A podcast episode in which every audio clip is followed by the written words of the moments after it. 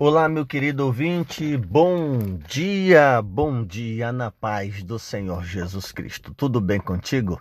Eu sou o pastor Jarbeck nesta manhã do dia 2 de janeiro, dia de terça-feira, está entrando no ar com mais uma edição do devocional diário Palavras de Vida louvando a Deus por você que me ouve, nos dá uma carona no teu veículo, nos ouve enquanto faz os seus exercícios físicos, a você que nos ouve já limpando a casa ou tomando o seu café, muito obrigado por me dar esse tempo, tempo para ministrar a palavra de Deus ao teu coração. Esse é o segundo devocional deste ano e desejo que você partilhe deste devocional com outras pessoas.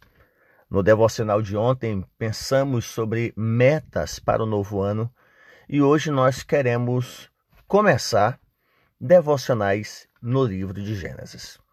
Não vamos passar o ano inteiro uh, de Gênesis a Apocalipse, mas vamos manter, não de forma temática, mas vamos escolher alguns livros para os nossos devocionais. Pode ser que depois de Gênesis passemos para Êxodo. No entanto, você e eu vamos ficar com Gênesis, capítulo por capítulo, e a cada dia extrairmos lições maravilhosas para a nossa vida. Quero aqui fazer uma observação a respeito do áudio dos nossos devocionais. Eu ouvi algumas vezes o último devocional e percebi que o áudio não está 100% conforme o que nós costumamos usar. Exatamente porque todo o meu equipamento eletrônico, exceto o celular, está já nas caixas da mudança. Inclusive, daqui a algumas horas eu pego a estrada para o meu novo campo de trabalho ministerial, povoado de Batateiras, município de São Félix de Balsas, no sul do Maranhão. E meus microfones, meu computador, todos já estão encaixotados. Provavelmente só depois que eu chegar na nova casa, no novo ambiente, que tirar tudo da caixa, colocar no devido lugar, é que o nosso áudio terá uma melhor qualidade. E aí eu peço que você não deixe de nos ouvir, porque o áudio está aí 70% do que nós costumamos usar, tá bom? Louvado seja o nome do Senhor pela graça concedida de amanhecermos mais um dia. E para nossa meditação nós temos Gênesis capítulo 1, versículos 1, 2 e 3. No princípio criou Deus os céus e a terra. E a terra era sem forma e vazia, e havia trevas sobre a face do abismo. E o Espírito de Deus se movia sobre a face das águas. Amém.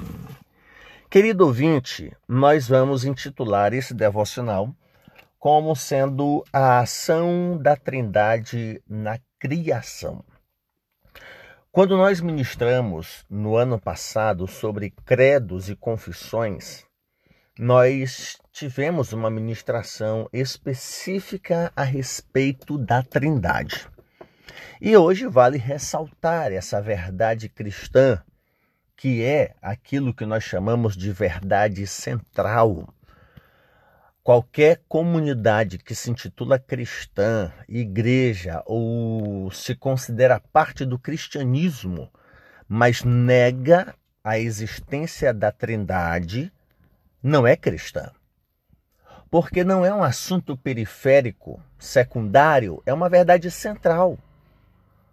Eu preciso crer que existe a pessoa do Deus Pai, a pessoa do Deus Filho, a pessoa do Deus Espírito Caso contrário, não há a menor condição de experimentar a salvação.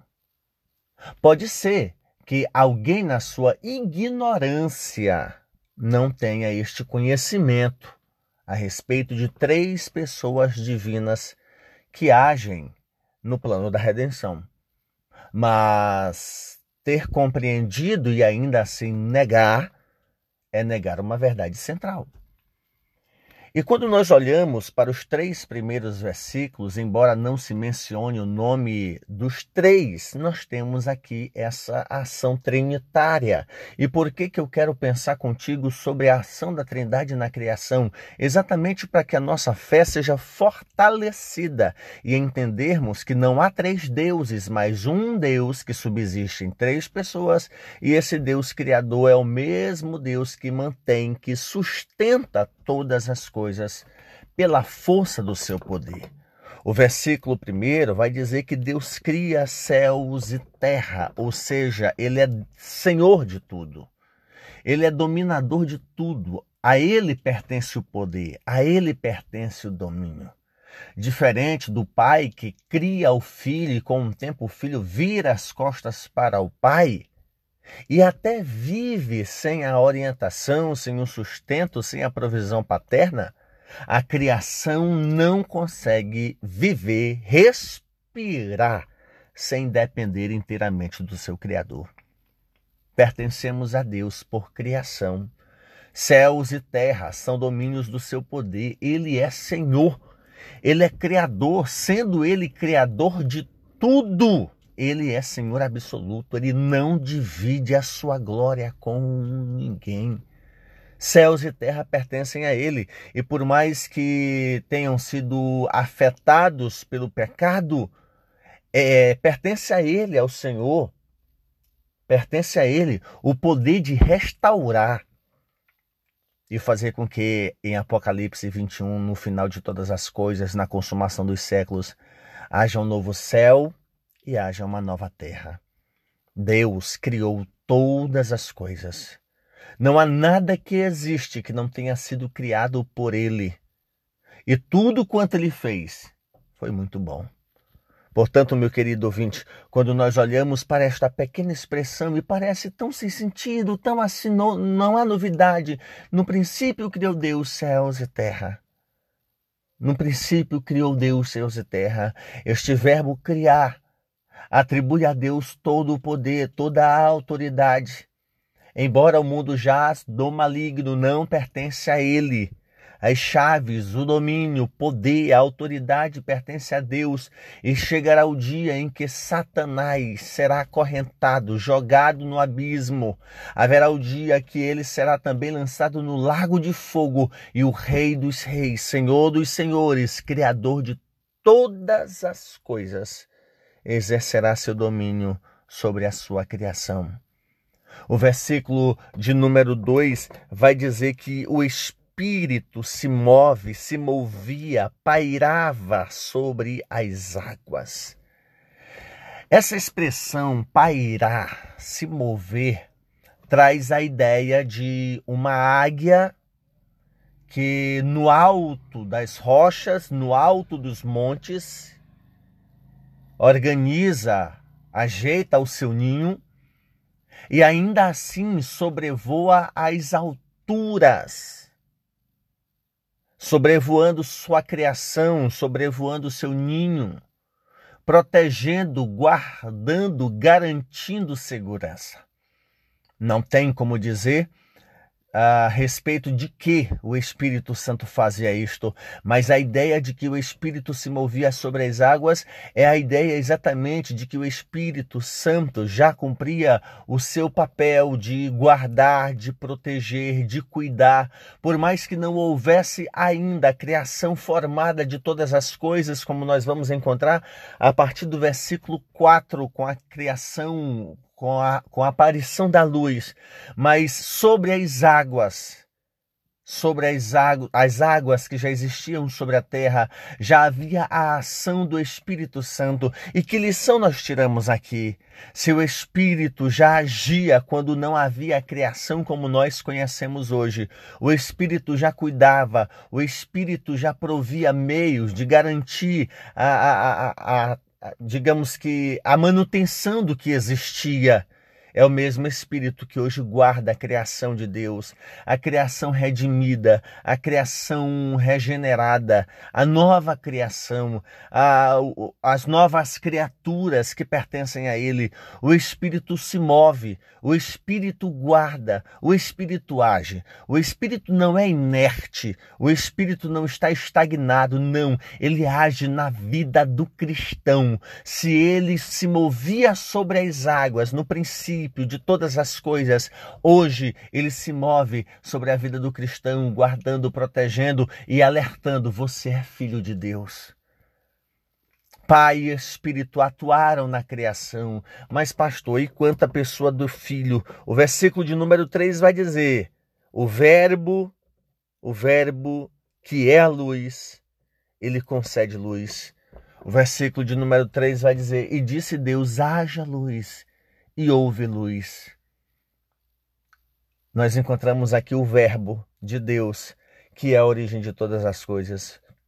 Quando disse o apóstolo João no capítulo 1 que João Batista não era a luz, mas ele veio para dar testemunho da luz, a luz que alumia, ou a luz que ilumina a todo homem.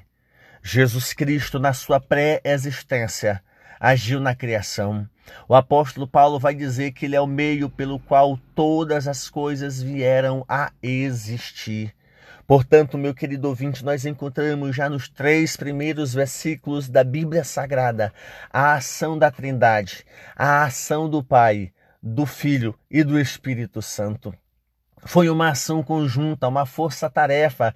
Esta é a razão pela qual as três pessoas da Trindade agem para redimir a humanidade caída e também a criação degenerada. Sim, sim. Por exemplo, hoje, em pleno 2024, Jesus não vai morrer para salvar as pessoas deste ano. Ele morreu uma vez por todas. Então, como é que as pessoas são salvas hoje? Pela ação do Espírito Espírito Santo que convence estas pessoas de que Jesus Cristo morreu por seus pecados, então o Espírito Santo convence estas pessoas do seu pecado, da justiça de Cristo e do juízo de Deus, convencendo estas pessoas a professarem a fé em Cristo Jesus, o nosso Senhor. Há uma ação trinitária, uma força-tarefa. Deus, o Pai, planejou a salvação, o Filho executou o plano da salvação e o Espírito Santo mantém a obra da salvação. Jesus não me salva todo dia, ele me salvou uma vez por todas. Eu hoje sou mantido pelo Espírito Santo. É uma ação trinitária. Se Pai, Filho e Espírito Santo agiram na criação e a criação foi afetada, foi maculada. Pai, Filho e Espírito Santo trabalham juntos para prover redenção, para prover salvação, para prover restauração. Esta é a ação da Trindade na criação. Se eles são responsáveis por tê-la criado, eles são os responsáveis por mantê-la, são os responsáveis por restaurá-la, por fazê-la estar limpa do pecado. E essa terra que foi criada, mas que um dia foi contaminada por causa do pecado de Adão, como disse o próprio Deus, maldita é a terra por tua causa. Essa terra que foi criada por Deus, foi contaminada, ela será restaurada.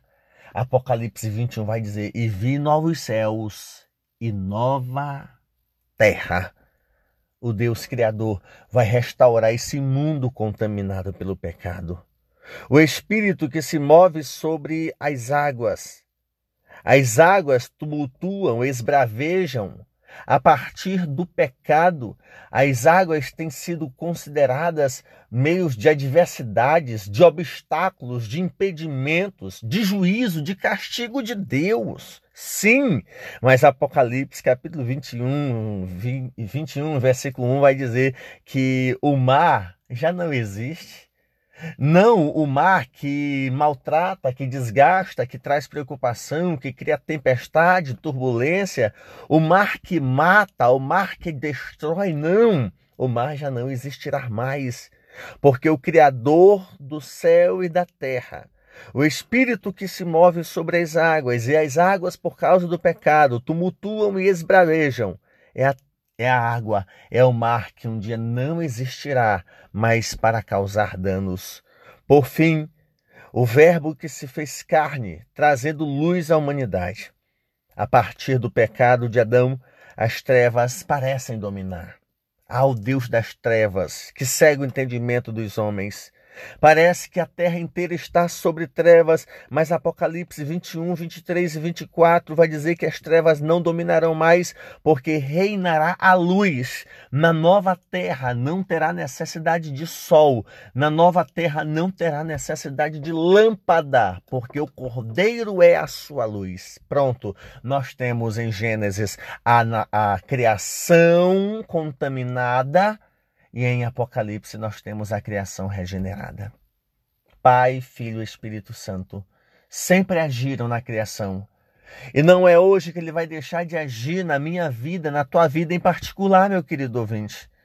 Você não conta com um Deus sozinho, com um Cristo sozinho. Há uma força-tarefa das três pessoas que são divinas, detentoras de todo poder, de toda autoridade.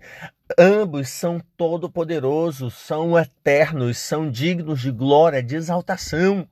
Pai, Filho Espírito Santo trabalham para que você e eu tenhamos luz, sejamos restaurados e vivamos para a honra e a glória dele. Você pode dizer amém? Deixe-me orar por você. Pai bendito, Pai santo, eu te dou graças, eu te louvo, eu te exalto pela oportunidade concedida de abençoar a vida do meu ouvinte, de trazer ao coração dele a tua paz, a tua palavra. Deus onipotente, olha para os nossos corações e age na nossa vida. Abençoa-nos enquanto meditamos na tua santa palavra. Dá ao meu ouvinte um dia abençoado, iluminado. Ajuda-o a vencer os obstáculos da vida, Senhor. Dar a ele vitória, no nome bendito de Jesus. Amém. Que Deus te abençoe, meu querido ouvinte. Que a paz do Senhor esteja sobre a tua vida. Um forte abraço, que Deus te abençoe sempre. Até amanhã no nosso próximo devocional, se Deus nos permitir.